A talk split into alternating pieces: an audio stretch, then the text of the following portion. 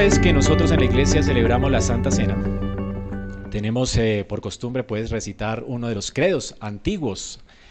Y uno de esos credos antiguos, el credo apostólico, dice estas palabras, que Jesús padeció bajo el poder de Poncio Pilato. ¿Recuerdan?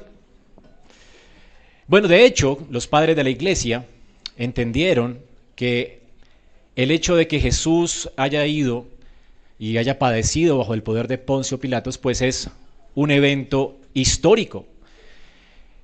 La cruz, la crucifixión de Cristo no fue algo privado, fue algo público, fue un juicio público, fue un juicio que tiene eh, registros históricos, es, es algo histórico, además es algo oficial y está documentado.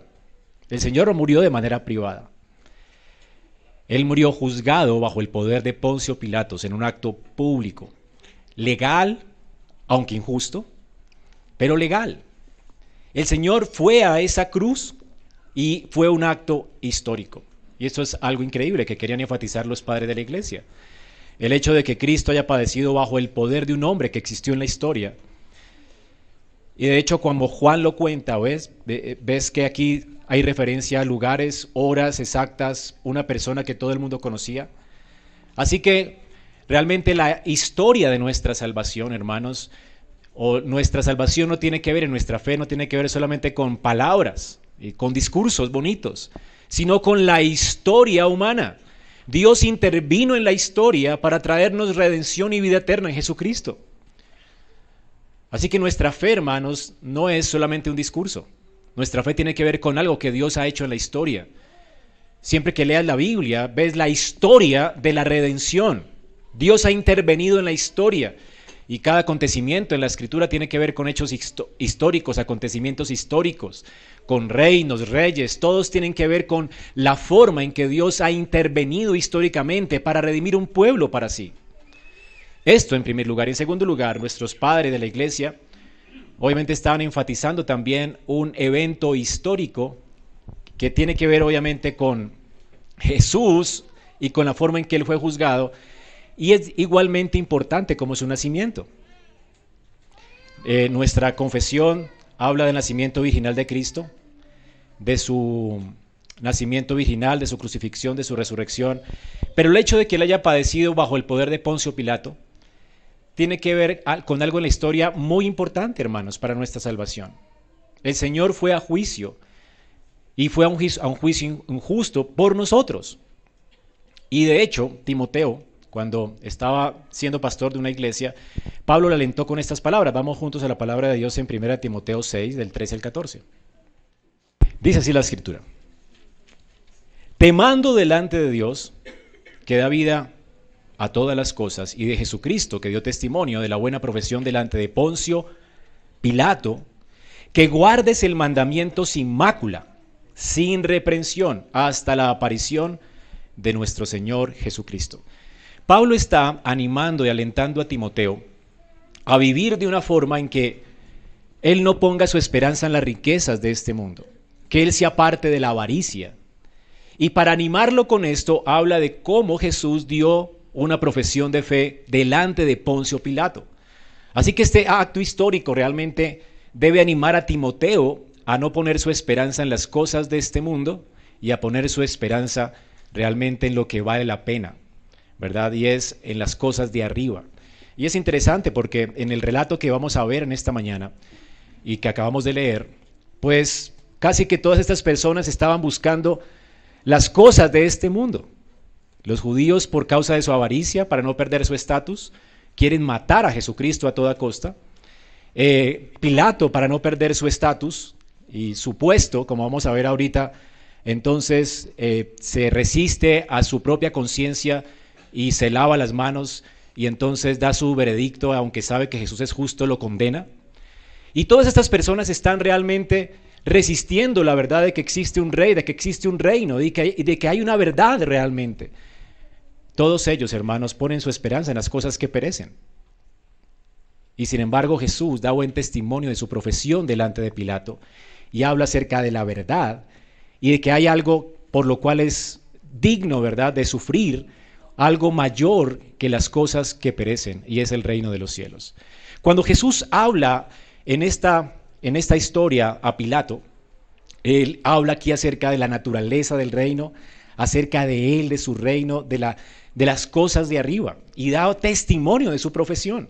Y esto tiene que ayudarnos, alentarnos realmente, hermanos, a entender por qué vale la pena morir en esta vida. ¿Qué es lo que vale la pena en, nuestra existencia? Y alejarnos, ¿verdad? Como Pablo anima a Timoteo de estas cosas que perecen, de la codicia de este mundo y de perseguir el poder de este mundo. Hermanos, y también este texto que vamos a examinar hoy además de ver que Pilato es un personaje importante en la historia, además de ver cómo esto nos anima a poner nuestra esperanza en las cosas de arriba, vemos que Pilato como personaje público, en medio del contexto de esta historia tan tensa y tan oscura, porque es un juicio, ¿verdad? Pero un juicio injusto, e, este juicio injusto exalta a Cristo. Y Pablo, perdón, Juan no quiere perder de vista el hecho de que Él nos está mostrando, nos está revelando esa historia para mostrarnos la gloria de Cristo, para que creamos en Él. Así que podemos ver también en esta historia la gloria de nuestro Señor Jesucristo. Y aunque pude dividir mi texto en, en, las veces que salió y entró Pilato, ¿verdad? Para, para efectos de, de no perder el punto del texto, vamos a ver que tres veces Pilato sale de su pretorio, de su, de su cuarto, de su lugar, para anunciar públicamente que Jesús no tenía delito alguno, que él era justo. Aún en medio de este juicio injusto, a pesar de que él dictaminó sentencia, a pesar de que le llevaron a la cruz, la gloria de Cristo brilla acá. No solamente vemos su profesión pública acerca de su reino, pero también vemos aquí la declaración pública de un oficial romano acerca de su justicia, Tres veces, hermanos, versículo 38 dice, yo no hallo delito en él. De, luego en el versículo eh, 19, 4, porque para que entendáis que ningún delito hallo en él. Luego en el versículo 6, porque yo no hallo delito en él. Tres veces, hermanos, ¿noten el énfasis de Juan? Él quiere que entendamos que públicamente el oficial romano no halló delito en Jesús. Quien fue a la cruz, hermano, fue completamente justo y santo. El juicio que le hicieron fue completamente injusto.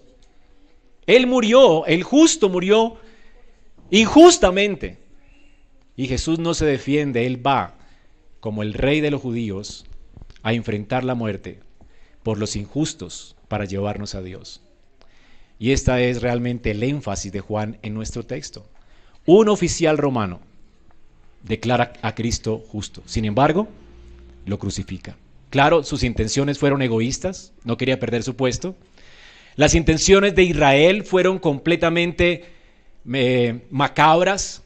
Ellos tenían sed de sangre a causa de su codicia. Sin embargo, en la historia, hermanos, Dios está actuando para que a través de estos hechos macabros, como sucedió con José, ¿se acuerdan que sus hermanos lo vendieron?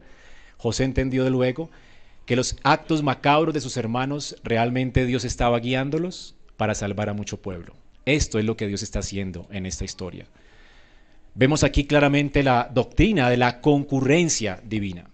Aunque todas las cosas que suceden en este mundo suceden a causa de hombres, agentes libres, que actúan según su naturaleza pecaminosa libremente, todo lo que ocurre en esta historia, hermanos, en esta tierra, ocurre realmente por la soberana mano de Dios que está moviendo los hilos de la historia para salvar y reunir a su pueblo. ¿No es algo increíble? Dios tiene control de la historia. Y esto es lo que vemos en nuestro texto. Pero también, hermanos, brilla entonces a Cristo y entonces vi cómo realmente la gloria de Cristo se manifiesta aquí, de este Cristo justo, santo, perfecto, a quien confiesa Pilato, un impío, un impío está dando crédito de que nuestro Señor, quien fue a la cruz por nosotros, es completamente justo. Y es completamente justo como rey, como nuestro profeta y como nuestro sacerdote. Y vamos a dividir mi texto así para exaltar realmente a Cristo y no fijarnos en Pilato. Esta historia no se trata de Pilato, sino de Jesús. Y vemos cómo Jesús, en primer lugar, es un verdadero profeta. Y si notan la historia, vemos aquí en el versículo 32, dice, para que se cumpliese la palabra que Jesús había dicho, dando a entender de qué muerte iba a morir. En primer lugar, vemos aquí cómo en esta historia tan macabra se exalta a Cristo como nuestro verdadero profeta. Y vemos aquí cómo Jesús está siendo sentenciado ahora, después de haber sido sentenciado por Anás, ¿recuerdan? El sacerdote que todo Israel reconocía. Y luego por Caifás, el sacerdote que había puesto Roma, que lo cambiaban cada cierto tiempo. Eh, ambos se habían puesto de acuerdo ya, según Juan, para asesinar a Jesús. Ellos no querían un juicio justo, querían asesinar a Jesús y hacen toda una parodia, una parodia medianoche y toda esa madrugada no duermen porque tienen sed de sangre. Ellos quieren realmente a Jesús muerto. Es lo que Juan está tratando de mostrarnos aquí. Así que, hermanos, ellos llevan a Jesús ahora al pretorio. Ellos saben que en la fiesta no pueden simplemente matar a Jesús, sino que deben llevarlo a Pilato, que era el gobernador de Roma y el juez romano, porque recuerden que Israel estaba bajo el poder y el dominio del imperio romano. Así que ellos son los que determinaban las sentencias de muerte. Así que van allá a darle muerte a Jesús y van a exigir muerte para Jesús. De hecho, no van a exigir un juicio, no van a llevar testigos, van a exigirle a Pilato que lo mate, así de sencillo.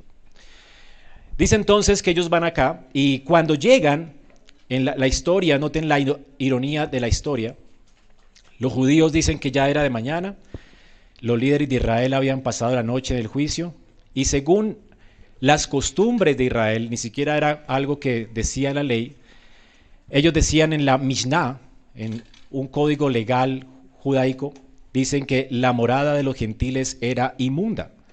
Por lo tanto, entrar en la casa de un gentil y más en medio de la fiesta de la Pascua era considerado ceremonialmente algo impuro. Entonces tú no podías entrar en la casa de un gentil, sino no podías celebrar eh, la semana de la fiesta de la Pascua. Entonces ellos, para no contaminarse ceremonialmente, no quieren entrar en la casa eh, de donde se estaba hospedando Pilato, que era el pretorio. Ahora, el pretorio era el lugar donde vivían los gobernadores de la ciudad. Esto se llama así, pretorio. Y servía también como cuartel de los soldados romanos según la historia, esto quedaba en el tiempo de Jesús en una casa que se llamaba la casa de Antonia. Allí provisionalmente los soldados llegaban en cada fiesta porque había muchos disturbios, disturbios en las fiestas y se hospedaban allí junto con el gobernador y era el lugar donde se juzgaban a los criminales. Este era el pretorio, el campamento del gobernador y el cuartel de los soldados. Así que lo llevan allí, ellos no quieren entrar para no contaminarse ceremonialmente y poder seguir celebrando la Pascua con tranquilidad. ¿Nota la ironía de esto? Hermanos, ellos no quieren quebrantar su propio sistema religioso, sin embargo sí están quebrantando la ley de Dios. Van a matar a un justo. Ellos eran escrupulosos para evitar la contaminación ceremonial, pero no tenían problema para dar rienda suelta a su codicia y llevar a un hombre a la muerte a causa de su codicia. Esto es muy macabro, ¿verdad? Dice Sproul que mientras estaban entregando al Cordero de Dios al sacrificio, se aseguraron de que sus manos estuvieran ceremonialmente puras. Interesante, ¿verdad? Esta es la hipocresía de la religiosidad de un hombre caído. Y lo que oraba el hermano ahora mientras estábamos celebrando nuestro servicio de oración, realmente es eh, increíble, hermanos, que todos tenemos este fariseo en nuestro corazón, esta hipocresía en el corazón. Y todos podemos caer en lo mismo. Nuestra vieja naturaleza siempre se oculta, o los pecados los ocultamos tras una máscara de religiosidad. Y esta es la tendencia de nuestros pecaminosos corazones. Y es de lo que tenemos que cuidarnos, aún como reformados. Dice Juan Carlos Rail que la conciencia de los inconversos es un aspecto muy curioso en su naturaleza moral.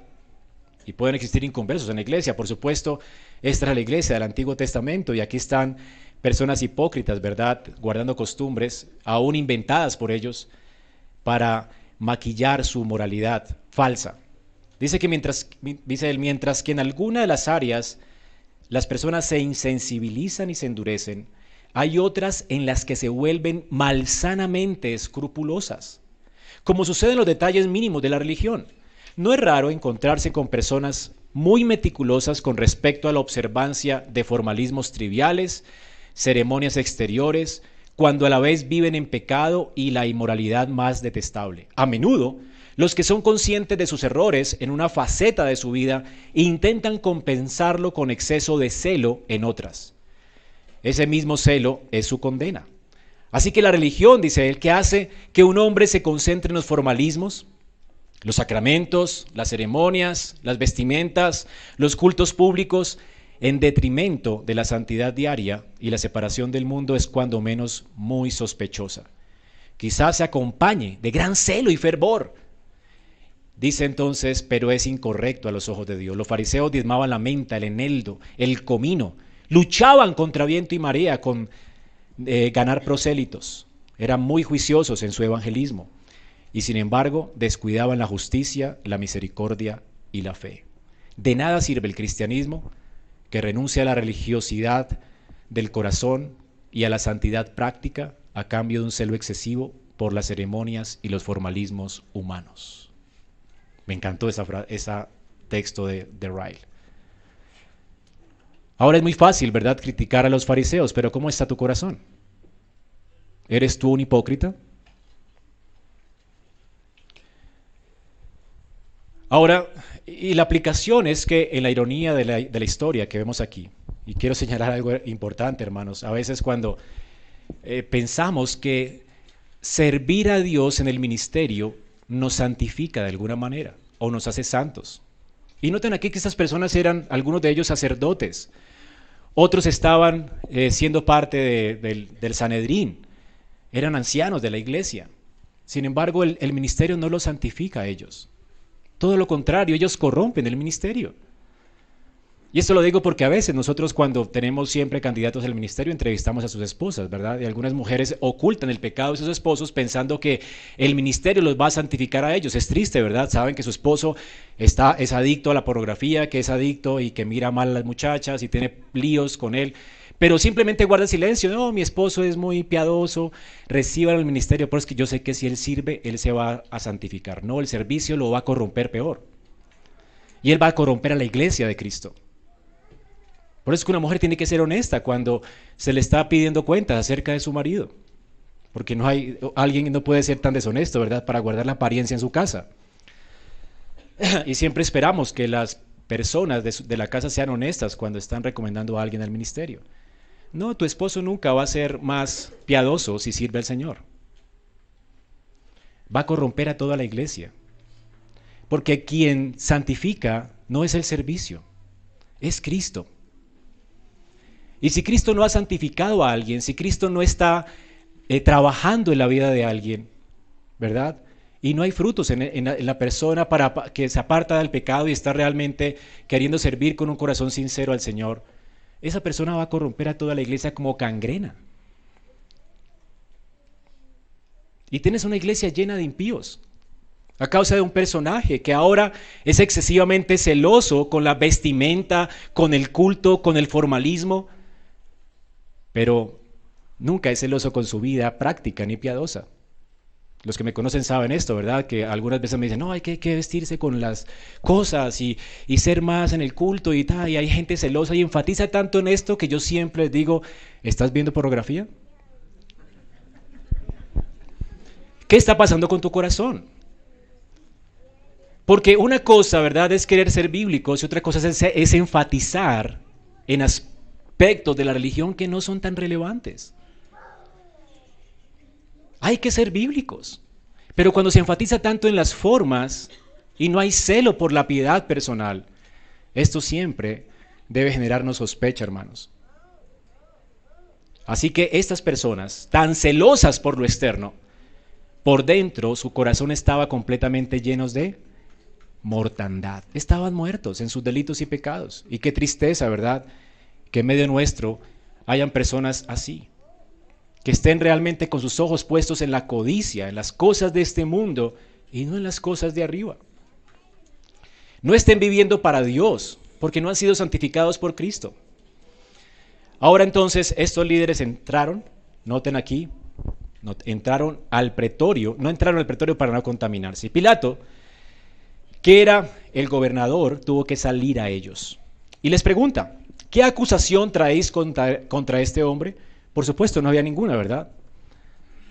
Ahora ellos quieren matarlo, por supuesto, lo que dicen es, dice, respondieron, si este hombre, versículo 30, no fuera malhechor, no te lo habríamos entregado. Si notan la insolencia de lo que están diciendo acá, o sea, tú no tienes que preguntarnos cuáles son los cargos de él. Te estamos diciendo que es un malhechor. Mátalo, ejecútalo. Te estamos dando una orden. Están hablando a un juez de Israel, de un juez de Roma. Eso es como, o sea, un insulto para un juez. Este hombre, de hecho, se, bueno, tuvo que haberse enojado, pero vamos a ver por qué él no se enoja y muchas veces busca salidas para ver si puede manejar el asunto con estas personas. Pero esta gente estaba siendo insolente con este hombre. Así que te lo traemos, es un malhechor, tienes que ejecutarlo. Así de sencillo. Tienes que creernos, ya le hicimos un juicio, tú solamente tienes que llevar a cabo la sentencia. Así que hermanos, ellos pueden apelar a Pilatos porque es el único que puede legalmente darle muerte a Jesús. Ellos están exigiendo muerte sin juicio. Ellos ya lo han juzgado. Un malhechor es uno que se levanta como rey. Esa es la acusación que traen ellos. En otros evangelios sabemos que dicen que Jesús está insubordinándose con el César, que él manda al pueblo a no eh, pagar impuestos y que él está generando una revuelta en contra de Roma. Y entonces por eso lo quieren eh, muerto. Ahora, ¿por qué trataban a Pilato así? Y es importante entender quién era Pilato. Bueno, Juan, de hecho, ya sabe que su audiencia conoce a Pilato, nosotros nos toca investigar un poquito quién es Pilato. Y según los diccionarios que vi, Pilato realmente era un hombre, según Filón, dice que era eh, un gobernador que se caracterizó por la vanidad, la violencia, los robos, las ejecuciones, frecuentes prisioneros sin juicio previo, fiero, interminable y salvaje. Era un hombre malo. Ahora, ¿qué, hizo Pilato?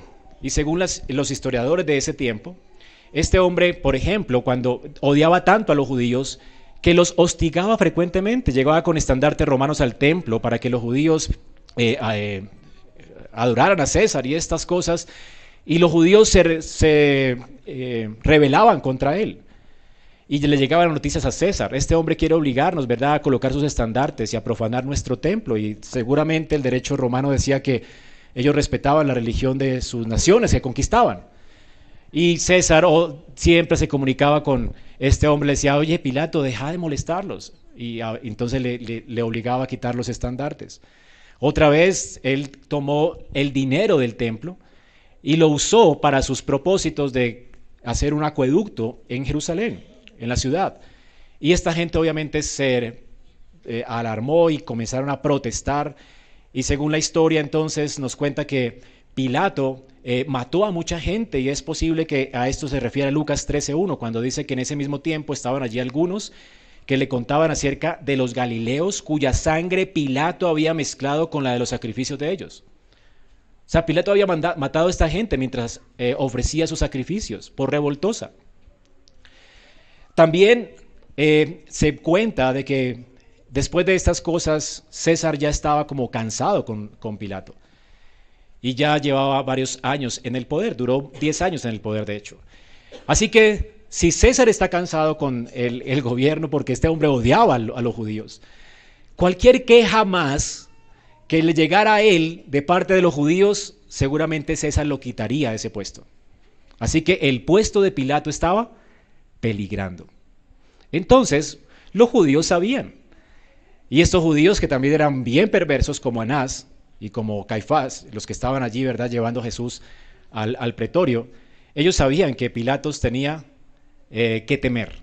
Así que saben por dónde, ¿verdad?, buscarle la, la, cosa. Ellos están presionándolo para que asesine a Jesús porque saben que Pilato va a ceder a la presión.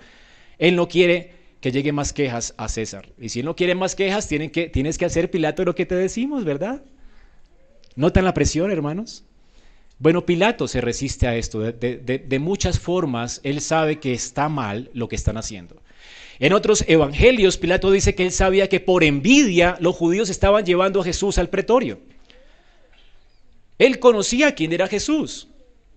De hecho, su esposa había tenido un sueño y le dice no tenga nada que ver con este justo. ¿Se acuerdan? En otros textos. Juan no enfatiza en esto, no, es el propósito de Juan. Pero el punto es que Pilato, sí, Juan enfatiza cómo Pilato quiere deshacerse de este caso. Y lo primero que hace es decirle, bueno, juzguenlo ustedes.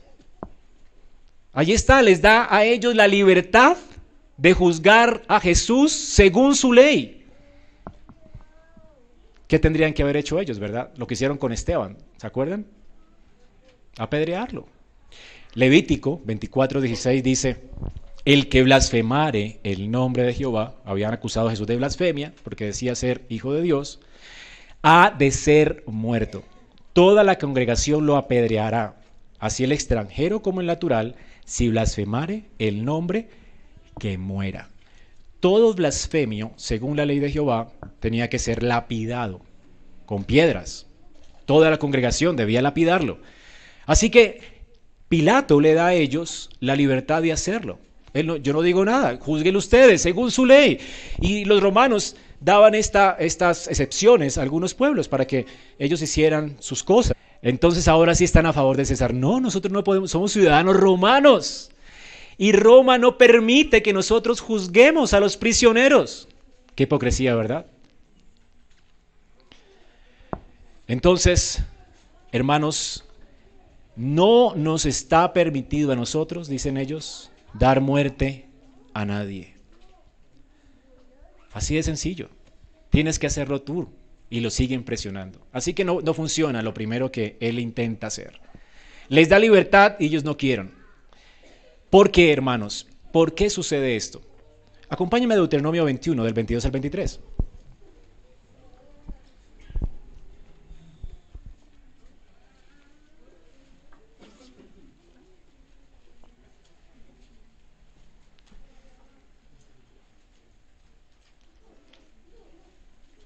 Si alguno hubiere cometido algún crimen digno de muerte y lo hiciereis morir, lo colgaréis ¿dónde? En un madero. No dejaréis que su cuerpo pase la noche sobre el madero. Una vez muerto esa persona, sin falta, lo enterrarás el mismo día. Porque maldito por Dios es el colgado. Y no contaminarás tu tierra que Jehová tu Dios te da por heredad. Cuando alguien quebrantaba el pacto de Dios, esa persona que quebrantaba el pacto, ¿qué tenía que hacer? Colgado en un madero.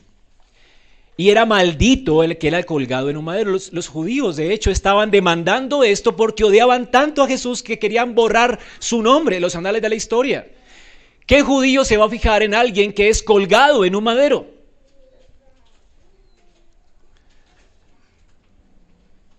¿Ven el odio que tienen hacia el Señor?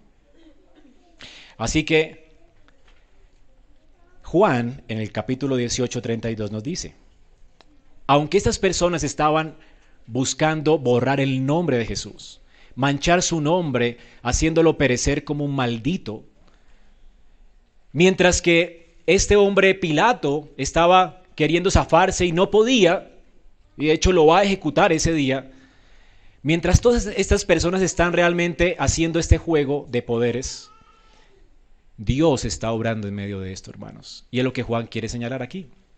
Dios está orando de manera que su Hijo sea conocido por nosotros como el verdadero profeta.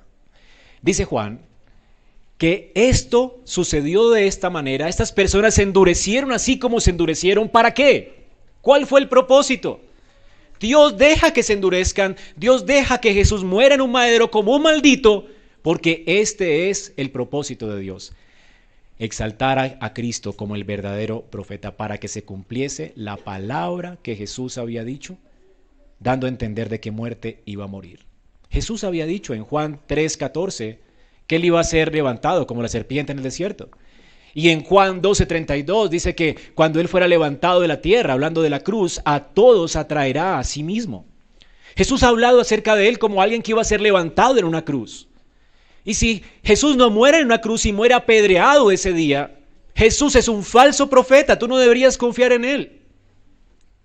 Y toda la Biblia entonces, todo lo que se dice de él es mentira. Pero hermano, nuestro Señor Ellos pudieron haberlo apedreado según su ley. ¿Y por qué no lo hacen? ¿Por qué menosprecian la ley de Dios para colgar a Jesús en un madero? ¿Por qué lo entregan a Roma? Y todo es para que se cumpla la palabra de Jesús. Jesús entonces brilla en medio de esta macabra historia. Es Cristo el que está brillando acá. Juan quiere que pongas tu esperanza en Cristo. Él es el verdadero profeta, hermanos. ¿Y por qué tenía que morir en una cruenta cruz? Porque nosotros somos quebrantadores de la ley de Dios. Y Cristo tiene que morir como un quebrantador del pacto, como alguien maldito. Él se hizo maldición por ti y por mí. Esto es lo que dice Gálatas 3, del 13 al 14. Cristo nos redimió de la maldición de la ley. Eso lo merecíamos nosotros. Ser colgados en un madero, tú mereces morir en un madero. Tú eres maldito a causa del quebrantamiento de la ley de Dios, del pacto. Y entonces Maldito, dice todo aquel que es colgado en un madero. Cristo nos, redimió de esa maldición. ¿Y cómo lo hizo? Muriendo por nosotros. El justo murió por los injustos, para que en Cristo Jesús la bendición de Abraham alcanzase a los gentiles. Nosotros quebrantamos el pacto y Cristo murió por ese quebrantamiento del pacto para alcanzarnos también a nosotros, a fin de que por la fe recibiéramos la promesa del Espíritu, la promesa que el Espíritu de Dios había dado a Abraham. En tus simientes serán benditas, no malditas, las naciones de la tierra. Tú eres bendito a causa de que Cristo se hizo maldición por ti. Cristo es nuestro verdadero profeta. Él vino a proclamarnos esta verdad. Lo que Él vino a hacer, hermanos, es llevar las maldiciones del pacto a causa de nuestro quebrantamiento. Así que en medio de la justicia de los líderes de Israel, en medio de la voluntad libre de estos hombres, Dios está llevando a cabo su propósito eterno de exaltar a su Hijo en esa cruz para hacer propiciación por nuestros pecados. ¿No es algo increíble? Y todo para que se cumplieran las palabras de Cristo. Aún las palabras del el Antiguo Testamento, el Espíritu de Cristo hablaba allí acerca de lo que Él iba a hacer y de los padecimientos de Él. Hermanos, era necesario pues que Cristo fuera levantado, según las profecías de Él, aún en el Antiguo Testamento. Porque todo el Antiguo Testamento habla de Él, de sus padecimientos, de su sufrimiento, de cómo Él padecería a causa de los pecados de su pueblo. Y toda la escritura habla de Él, porque Él la inspiró por su Espíritu. Es el Espíritu de Cristo quien habla en las páginas del Antiguo Testamento.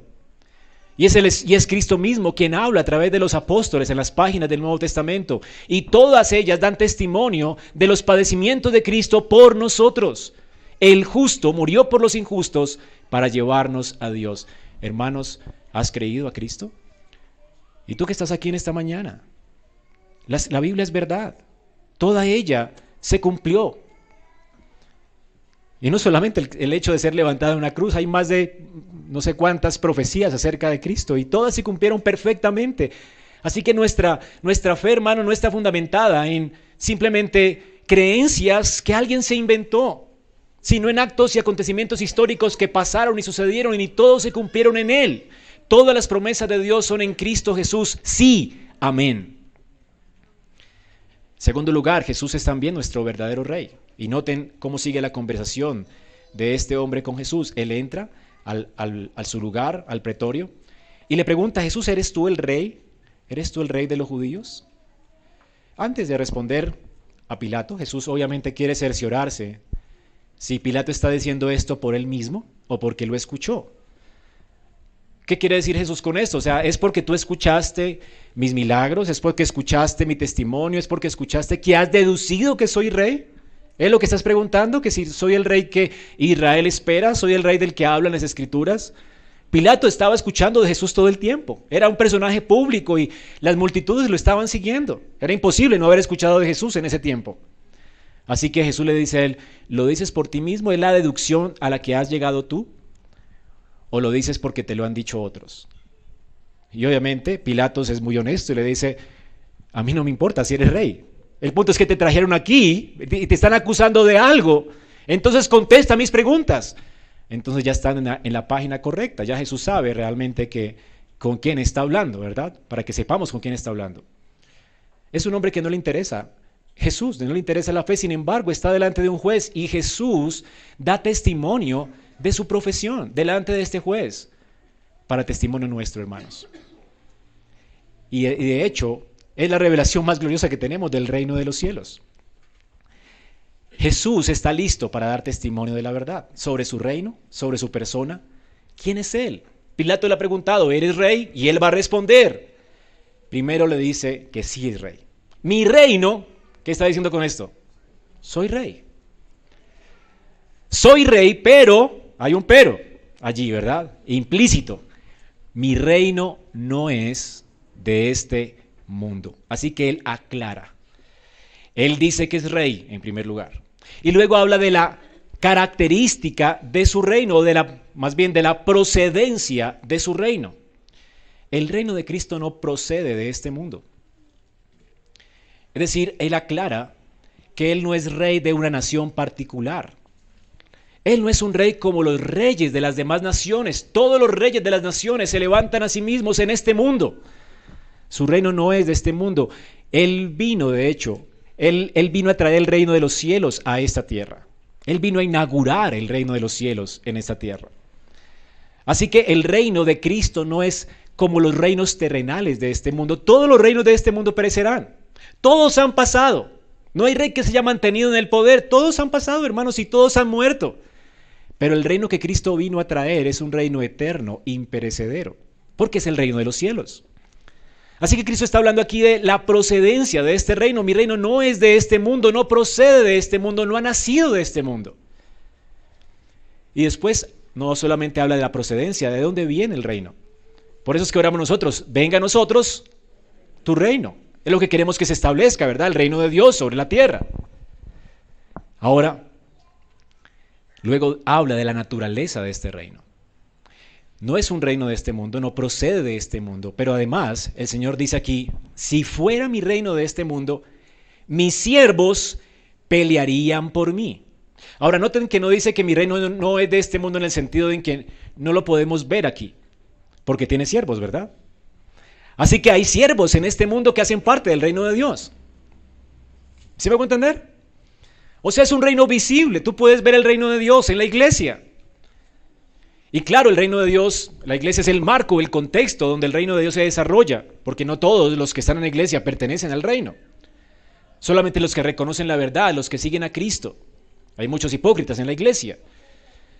Pero el reino de Dios realmente es eterno y de las personas que pertenecen a Él son los que han escuchado la verdad, los que han nacido de nuevo, los que obedecen a Cristo. Y están dentro del contexto de la iglesia local. Y entonces dice que si fueran el reino de este mundo, es decir, si surgiera de este mundo, pues ¿cómo salen los reinos de este mundo? A causa del poder, ¿verdad? Entonces pelean contra otros, eh, levantan un ejército para derrocar a otro rey y se establece otro reino más poderoso. ¿Y quién prevalecen en la tierra? Los reinos más poderosos, ¿verdad? Siempre. Y otro más poderoso luego viene, y otro más poderoso luego viene, y así. Siempre son manejados con la violencia, el poder, las armas. Y Jesús dice, si fuera la procedencia de mi reino de este mundo, mis vasallos, los que me siguen, estarían peleando por mí. Sin embargo, ya Pilato había escuchado que Jesús le había dicho a Pedro, guarda tu espada, no tienes que defenderme. ¿De acuerdan? Jesucristo no viene a establecer su reino con el poder de las armas o con el poder físico. Y de hecho su reino no tiene que ver nada con la política de este mundo o con los gobiernos de este mundo. Tú puedes ir a China y está el reino de Dios siendo establecido allí, en el corazón de los hombres. Y es una nación comunista y no tiene nada que ver con el reino de Dios, pero allí está el reino de Dios, permeando esa nación. Y esto nadie lo puede detener porque el reino de Dios viene primero a los corazones y transforma el corazón de los hombres. El reino de Dios viene a nosotros cambiando y transformando vidas y los corazones para que veamos que es verdad. Y para que sirvamos a este rey después de que nos ha transformado por su poder de manera voluntaria. Mi pueblo se ofrecerá a mí voluntariamente, dice el salmista, en el día de mi poder. Así que Cristo no obra por las armas, Cristo obra cambiando y transformando corazones. Algunos quieren establecer el reino de Dios, ¿verdad? Por medio de la fuerza y el, dominio público y el poder. No es así, hermanos, que la iglesia crece o que el reino de Dios se extiende es con el Evangelio y el Espíritu. La palabra y el Espíritu son las armas poderosas que Dios usa para transformar vidas y corazones. ¿Quieres que el reino de Dios siga extendiéndose? No hay que ganar a los políticos para esto. No hay que ir a la política para esto. Predica el Evangelio, hermanos, y déjate usar por Dios. Esa es la función de la iglesia en el contexto de este mundo. Y es así como el reino de los cielos es establecido en el corazón de los hombres. Y no importa si tenemos a un político corrupto, no importa Roma. De hecho, Jesús no era una amenaza para Roma. A él le interesaba quitar al César del poder. Él le interesaba quitar el, el poder de Satanás sobre el corazón de los hombres. Este era su interés. Y lo hace a través de la predicación de la palabra y por medio de su espíritu. El Señor vino a transformar vidas, hermanos. Y es transformando vidas que entonces el reino de los cielos, como en las parábolas de Mateo, es como una semilla de mostaza que está escondida, como una semilla que está eh, sembrada, ¿verdad? Y, y luego es visible. Es algo oculto que la gente va a poder ver en la medida en que el reino avanza, porque por las actitudes de la gente que sirve a Cristo. Son personas diferentes en la forma que hacen música, política, en la forma que se manejan en este mundo. Tienen una cosmovisión realmente revolucionaria. Es distinto en la forma que trabajan con sus manos para la gloria de Dios. Son personas distintas en su fidelidad al, matrimonio. Son personas distintas en la, en la filosofía de vida, en cómo crían a sus hijos. No tienen nada que ver con el paganismo de este mundo. Porque Dios ha cambiado sus corazones, le ha hecho ver lo que es verdaderamente importante. Dios ha cambiado sus vidas. Y entonces puede hacerse visible el reino cuando hay gente piadosa sirviendo a Cristo. Porque Cristo los transforma de adentro hacia afuera. Y entonces, hermanos, este es el reino de los cielos. Aquí está la naturaleza del reino. Qué increíble afirmación de Jesús, ¿verdad? Y entonces Jesús le responde, eh, eh, ah, entonces dice Pilatos, ¿tú eres rey entonces? Y Jesús le dice, sí, tú has dicho que soy rey. Tiene razón. Ahora, Jesús claramente dice aquí y afirma su divinidad y su humanidad. Dice, tiene razón, yo para esto he nacido, yo para esto he venido. ¿Notan? Nació como hombre, vino como Dios. Él está afirmando aquí delante de Poncio Pilato no solamente que él es rey, no solamente está afirmando la naturaleza de su reino, sino está afirmando que ese reino que él está gobernando lo está haciendo en virtud de que él es verdadero Dios y verdadero hombre. Él viene como mediador para hacer eh, el pacto, para confirmar el pacto de Dios con su pueblo. Él viene a hacer lo que Adán no hizo. Él viene, según la profecía de Génesis 3.15, como el rey que vino a aplastar la cabeza de la serpiente, muriendo por su pueblo en la cruz, para acabar el pecado y la muerte, y para vencer a Satanás. Este rey glorioso, hermanos, es nuestro Señor Jesucristo. Él es el verdadero rey. ¿Y quiénes son sus seguidores? Le dice a Pilatos. Los que me escuchan. Mi reino es un reino de verdad. Los que escuchan la verdad y me siguen, estos son los que verdaderamente son de la verdad. Así que es un reino de verdad, no es un reino de mentiras. Todo este mundo es una farsa. Todos esos poderes políticos van a perecer. Todo esto no tiene sentido. El mundo pasará y sus deseos, pero la palabra de Dios, el reino de Dios permanecerá para siempre. Es lo único por lo cual vale la pena vivir por el reino de Dios. Es lo que Pablo le está diciendo a Timoteo, Timoteo no te dejes corromper por la codicia de este mundo. Mira la profesión de fe de Jesús ante Pilatos, cómo habló del reino, de su naturaleza, cómo habló del rey, sirve al rey. Vale la pena servir al rey, Timoteo. Sigue la fe. Tú no ves el reino, tú no estás viendo al rey, pero síguelo por la fe, Timoteo. Tenemos un verdadero rey a quien vale la pena seguir. Él murió, hermanos, para destruir a Satanás y aplastar su cabeza. Él murió para quitar el pecado y traer justicia a la tierra. Y Él murió, hermanos, para darnos instrucción verdadera como rey. Él es un rey que se dedica a la ley y que da instrucción verdadera para que nosotros vivamos de acuerdo a lo, lo, que Dios había establecido. Así que hermanos, Jesús con toda dignidad está poniendo aquí el fundamento de su reino.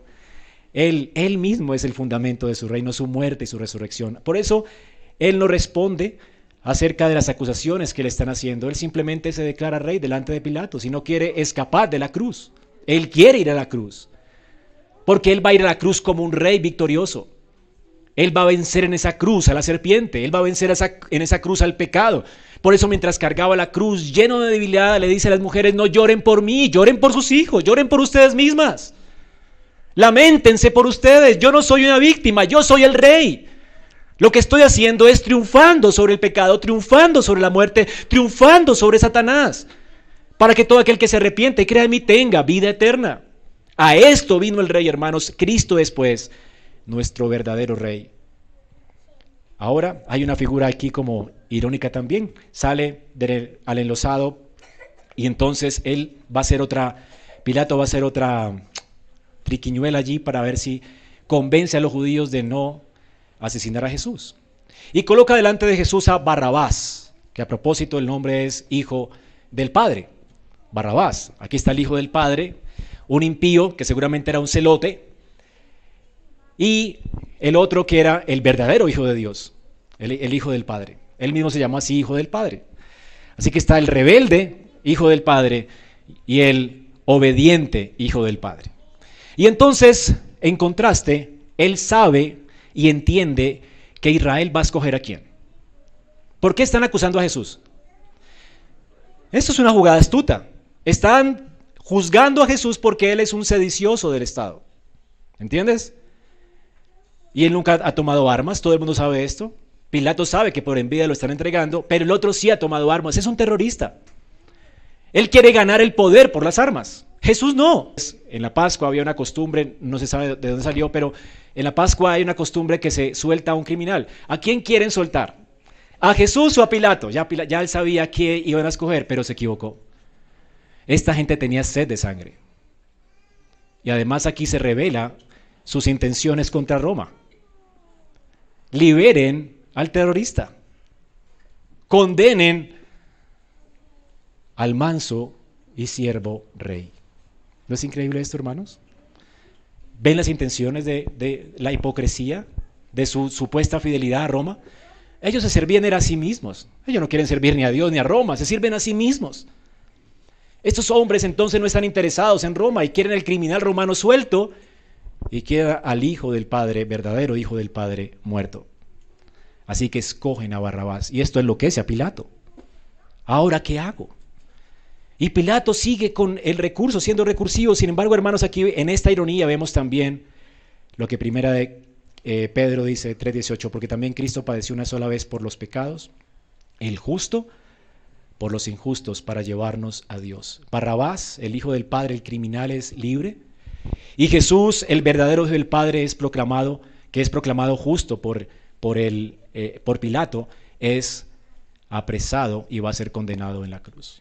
Aquí hay un cuadro perfecto de lo que es el Evangelio. Hermanos, este, el rey justo es sentenciado a muerte por el pueblo y el rebelde es dejado en libertad. Y lo que está sucediendo aquí es una injusticia terrible, judicial. Sin embargo, lo que estos hombres hicieron, Dios lo está permitiendo para su gloria, porque Dios lo decretó para lograr este glorioso intercambio de que el justo muriera por los injustos para llevarnos a Dios. Lo que los hombres estaban procurando hacer mal, Dios lo convierte en algo bueno. Dios está pensando en salvar a un pueblo a través de la muerte injusta de su Hijo.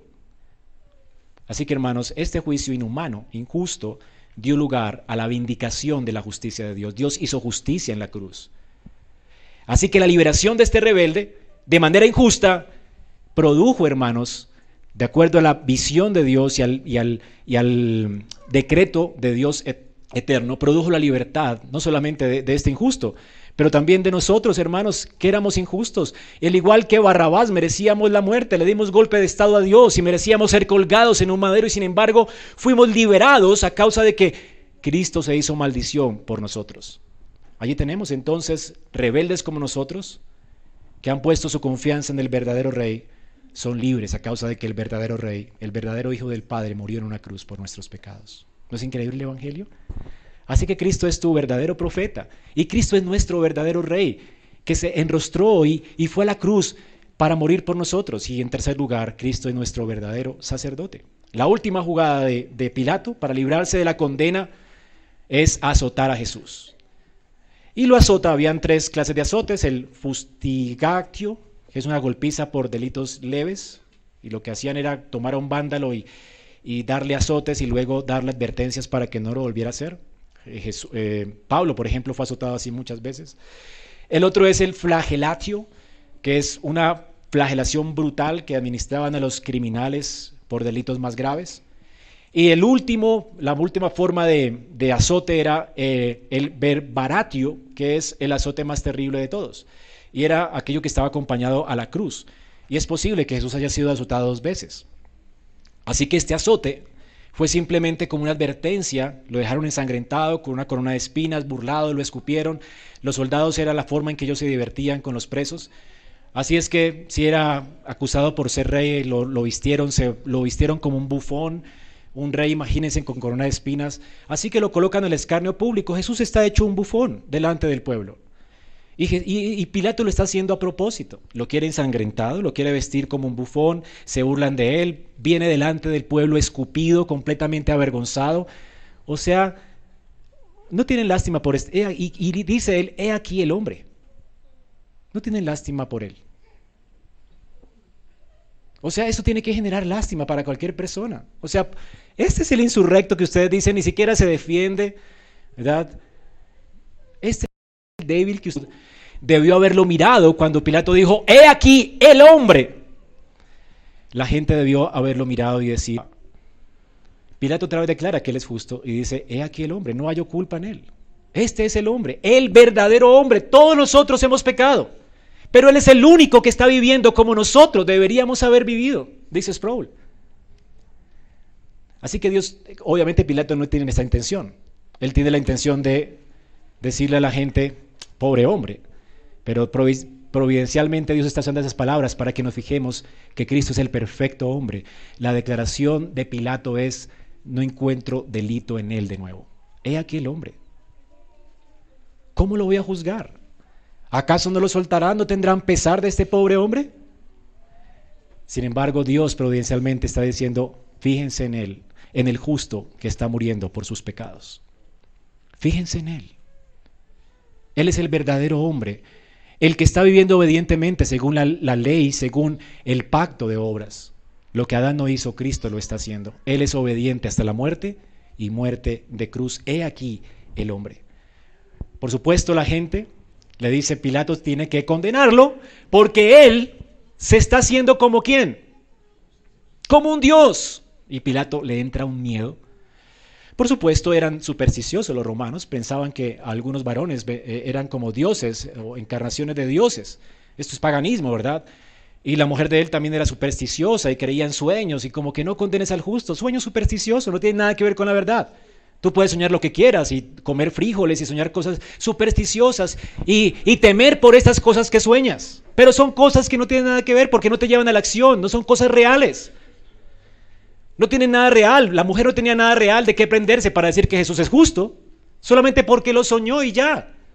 No hay nada real allí, todo es imaginario, es superstición y la gente se deja llevar por supersticiones y fundamenta su fe en supersticiones, igual que Pilatos, temía porque era supersticioso. Por eso él lleno de temor y por su, superstición, se llevó a Jesús de nuevo adentro y le dice, oye, ¿tú de dónde viniste? ¿De dónde saliste? O sea, ¿eres realmente un Dios que descendió del cielo, verdad? Como lo creemos los romanos. ¿Y Jesús qué hace?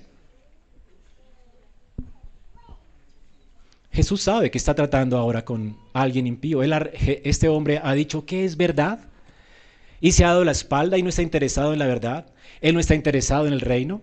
Él no está interesado en la justicia, sino en sí mismo. Así que Jesús calla. Y cuando Dios calla, hermanos, cuando Dios guarda silencio, es horrible. Porque esto es un silencio judicial. Este hombre, hermanos, está perdido ya. Ahora Pilato le dice entonces, lo presiona para que hable. ¿Acaso no sabes, Pilato? ¿No sabes que yo tengo poder para matarte? ¿Acaso no sabes que yo tengo poder para liberarte? ¿No sabes que ¿Tu vida depende de mí? Jesús tiene que hablar ahora. ¿Verdad? Y él ahora da testimonio de quién es el que está guiando los hilos de la historia. Pilato, no te sería dado el poder si no fuere porque te fue dado de arriba. Él está actuando libremente. Pero en sus acciones libres, ¿quién está detrás de las acciones libres de él? ¿Quién lo ha puesto a él como gobernante?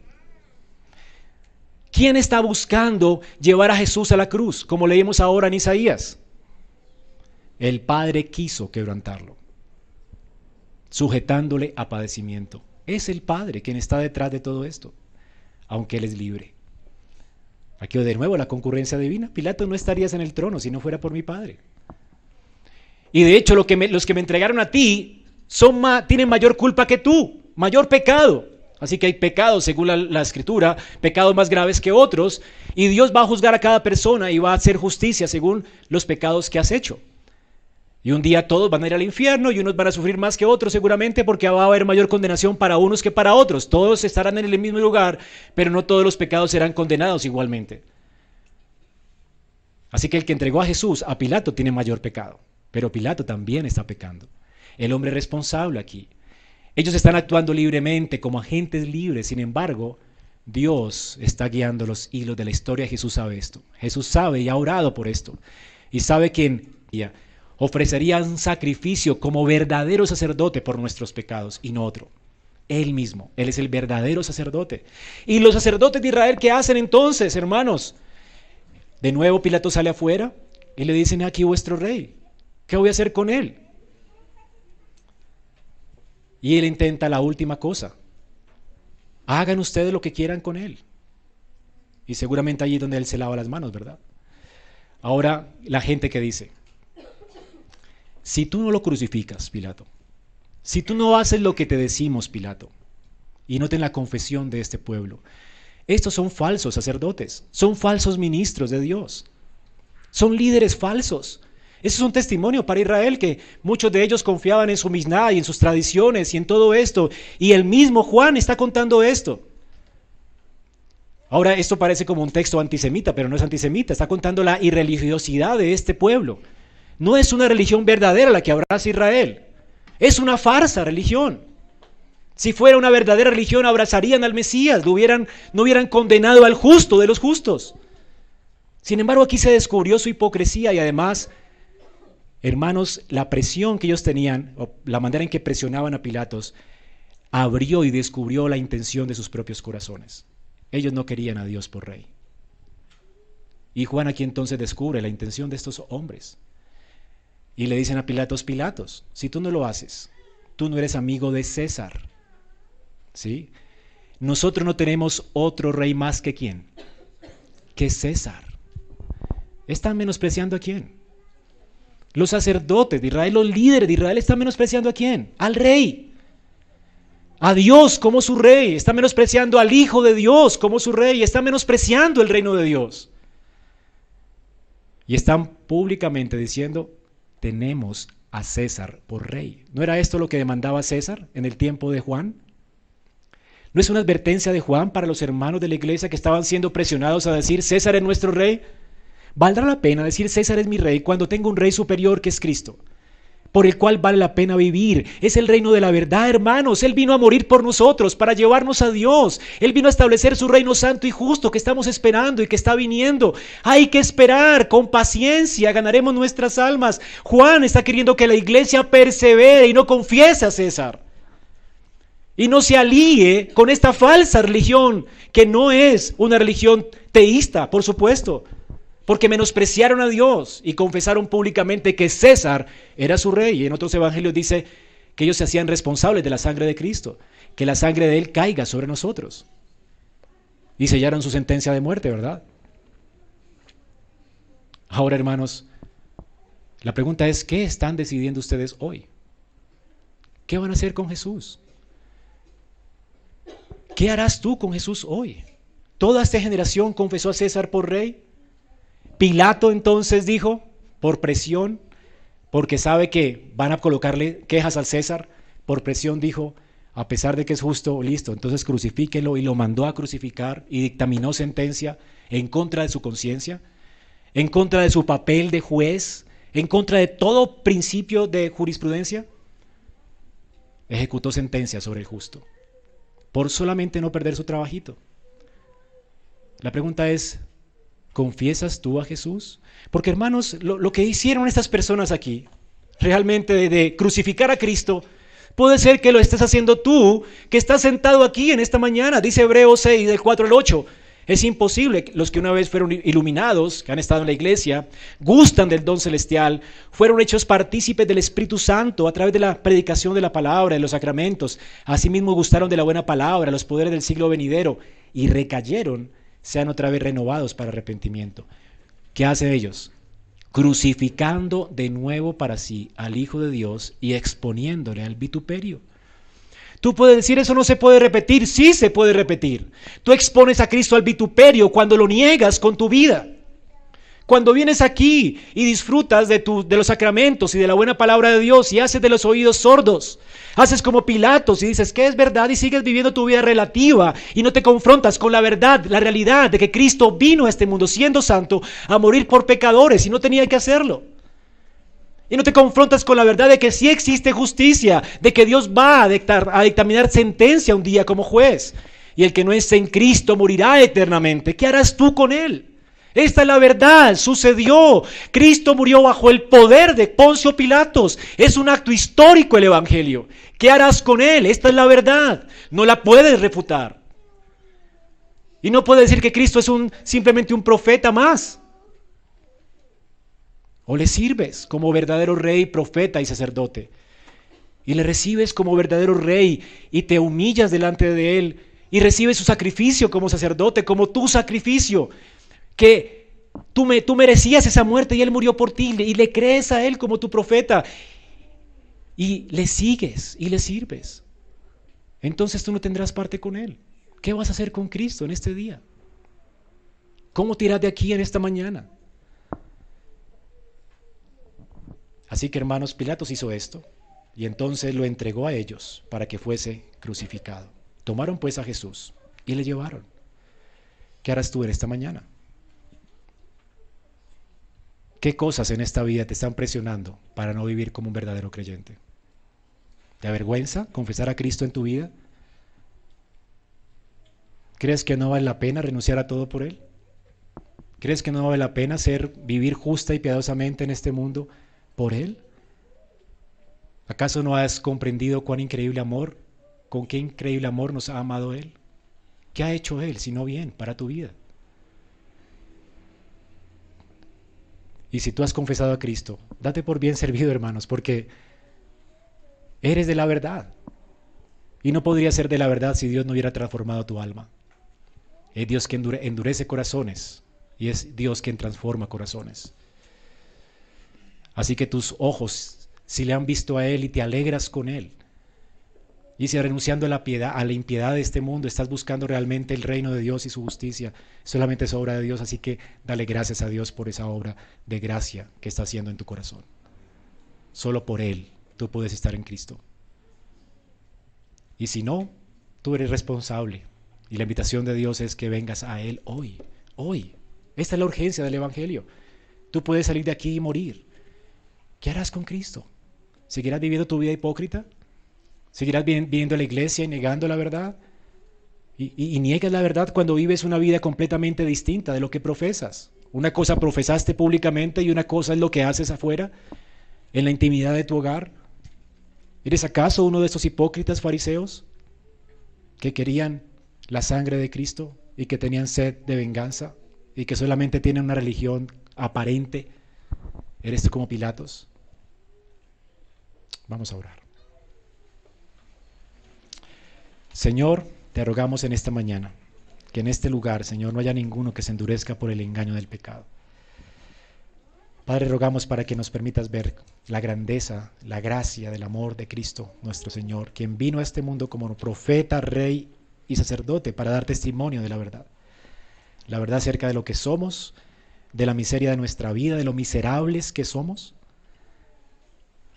de lo débiles que somos, de los pecadores que somos y de los necesitados que estamos de un Salvador. Señor, guía a las personas que están aquí al arrepentimiento de la fe, a entender que nada pueden sin ti. Señor, ayúdanos a acudir a ti por la fe. Ayúdanos a rogarte a ti que quites nuestro duro corazón y la perversión de nuestra vida y la hipocresía de nuestro corazón. Ayúdanos a acudir a ti para que la limpies, porque no hay santidad aparte de nuestra unión con Cristo. Ayúdanos a venir a Cristo por la fe. Ayúdanos a venir a ti arrepentidos, confesando a Cristo. Ayúdanos a vivir para ti, a abrazarte como sacerdote, a confiar en tu sacrificio, en tu sustitución por nuestros pecados, a confesarte como nuestro Rey y a vivir en todo ámbito de nuestra vida de una manera en que te glorifiquemos y te honremos y honremos tu nombre. Ayúdanos a tenerte como nuestro profeta, a escudriñar cada día tu palabra, a depender de ella, atesorarla como lámpara para nuestros pies. Porque tú eres la verdad, Señor, y tu reino es el reino de la verdad. Ayúdanos a vivir en la verdad y no en las tinieblas. Porque este mundo pasará y sus deseos, Señor, pero el que ha puesto su mirada en ti permanecerá para siempre. Ayúdanos a poner nuestra confianza en ti. Señor, que ninguno aquí se endurezca, Señor, te lo ruego. Ayúdanos, Señor. Y gracias también por los que han puesto su confianza en ti, susténtalos, afírmalos en la fe, que puedan seguir confiando en Cristo y nunca dudar de Él, y no confesar a otro por Señor de sus vidas, sino seguir siempre a Cristo y su Señorío. Ayúdanos, Señor, porque eso te lo pedimos en Cristo Jesús. Amén.